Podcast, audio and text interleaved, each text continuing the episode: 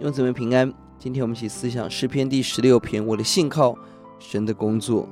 这一章表达我们对神的信靠，和上帝将要做的工作，在 A B A B 的架构，A 是我的信靠，B 是神的工作。一到四节，我们对神的信靠，投靠神，只在神里头找着好处，这是一份魄力。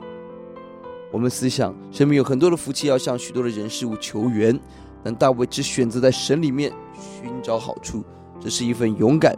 一份魄力，一切的福气若离开了主，就不再是福气了。这是我们的坚持与我们的眼光。第二节是对神的态度，第三节是对人的态度。一个真正敬拜神的人，必定是真正爱人的人。用神的眼光来看神的选民，又美又善，是我们最喜悦的。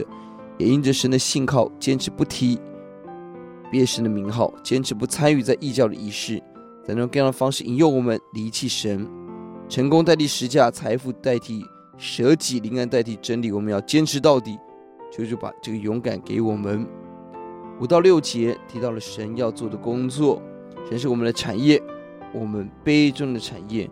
神不只给我们产业，更重要的是他是我们产业的保护者，还要持守我们的产业，因为这个产业是最美好的产业。七到八节就提到了我们的信靠，称颂神，接受警戒，选择。在每个时刻，把主摆在我们的面前，他在我们右边，我们便不致摇动。九到十一节，神的工作，神使我们心欢喜，灵快乐，有神安然居住。主必不将我们的灵魂撇在心阴间，不叫圣者见朽坏。